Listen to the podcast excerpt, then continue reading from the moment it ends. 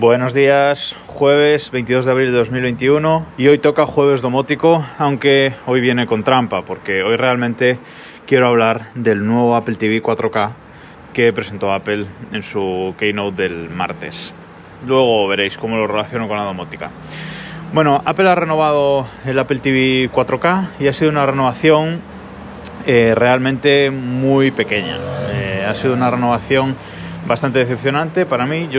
Estaba abierto a renovar eh, uno de mis Apple TV con este, con este nuevo que sacase Apple, pero la verdad es que no, bueno, pues no lo voy a renovar porque es una actualización bastante mm, menor. Eh, han cogido el Apple TV 4K que ya existía hasta ahora, que salió en 2017, le han cambiado el chip, llevaba un A10 y le han puesto un A12, un A12 Bionic, un chip que es un chip de hace dos años, con lo cual, bueno, bastante decepcionado por ese lado. Y luego, pues le han metido mejoras en comunicación, ¿vale? Le han metido el HDMI, es un HDMI 2.1, compatible con Dolby Vision, Dolby Atmos, 4K hasta 60 frames por segundo, aunque HDMI 2.1 eh, da más frames por segundo, se puede llegar a más frames por segundo, pero bueno, Apple lo limita a 60, que es realmente suficiente. No es un equipo dedicado a juegos, aunque esté Apple Arcade ahí, pues eh, bueno, no, ninguno de esos juegos va a necesitar 120 frames por segundo y lo ha limitado a 60, eh, eso está bien. También lleva la tecnología Quick Change, que evita evita esa pantalla negra en la televisión cuando cambiamos a la fuente, al HDMI donde está conectado el Apple TV, ¿vale? directamente es un cambio instantáneo. Y le han metido eh, Wi-Fi 6 con tecnología MIMO con doble banda simultánea, es decir, se puede conectar simultáneamente a nuestra red 2.4 y 5 GHz. Le han metido también, bueno, el, el puerto gigabit ya lo llevaba y Bluetooth 5.0, con lo cual, bueno, lo ponen al día en conectividad y lo que más cambia en este caso es el mando. Han hecho un mando nuevo que a mí, así de entrada, me parece un mando feo. Es un mando muy industrial, un mando plateado. El mando anterior, el mando que hemos tenido hasta ahora, sí es verdad que no es el mando más cómodo del mundo.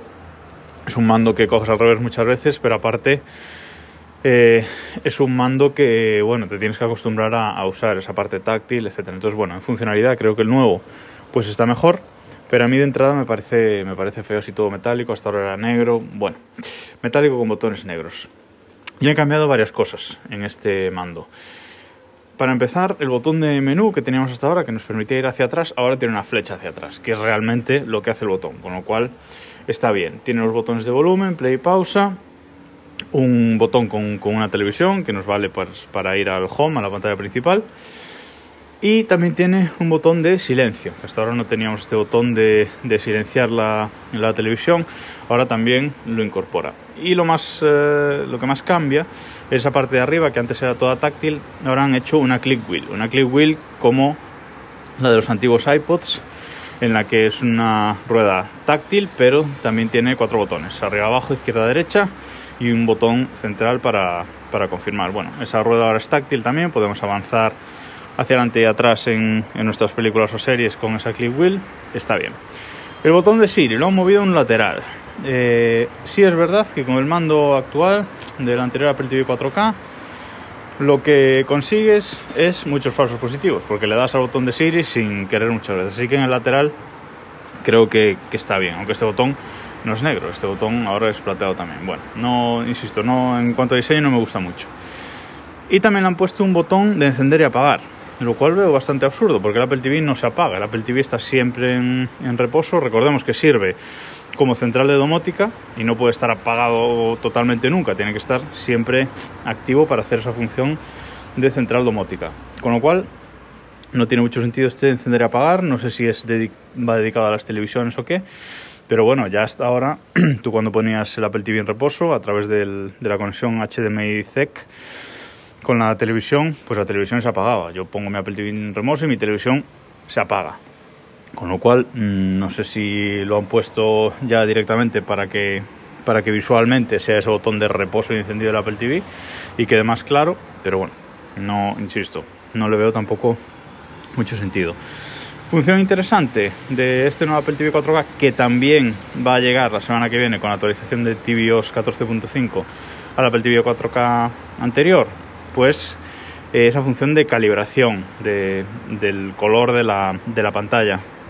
Eh, enfocando nuestro iPhone a la pantalla, en, puesto el Apple TV en ese modo de calibración, pues sabe el perfil que tiene la pantalla y el Apple TV se adapta para mostrar los colores de una mejor forma. Esto es muy interesante y como digo, nos va a llegar a los usuarios del, anterior. ¿Cómo encaja la domótica en todo esto? Bueno, pues es que al nuevo Apple TV le han metido el protocolo Thread. Este protocolo del que ya os hablé en un capítulo anterior, os dejo el capítulo en el que hablé de esto en las notas del programa. Y es una tecnología, bueno, pues eso, de comunicación domótica, un nuevo protocolo que ya le habían metido al HomePod Mini, hasta ahora solo llevaba el HomePod Mini como central de accesorios Thread y ahora se lo han metido al Apple TV 4K también, con lo cual tenemos una central de domótica todavía más completa en, en casa. Bastante decepcionado con el precio porque han mantenido el precio del, del 4K anterior, 200 euros para el modelo básico de 32 GB en la vida os compréis un Apple TV de 64 GB porque esos 32 GB extra no van absolutamente para nada. Yo cometí el error de hacerlo en el, en el Apple TV HD que me compré hace 6 años y vamos, nunca he usado más de 32 GB pero ni por asomo. Bueno, lo que iba, que me lío. 200 euros para este, para este nuevo Apple TV que sí, que tiene muchas capacidades y está muy bien y da mejor calidad de imagen que cualquier pincho de Amazon, etcétera. Pero me parece, me sigue pareciendo un precio elevado. Ahora mismo, como central domótica HomeKit, eh, sigo pensando que la mejor opción es comprarse un HomePod Mini, que son 100 euros, y tenemos también ese protocolo Thread integrado, etcétera. O sea que está muy bien. Y hasta aquí por hoy. Nos escuchamos mañana.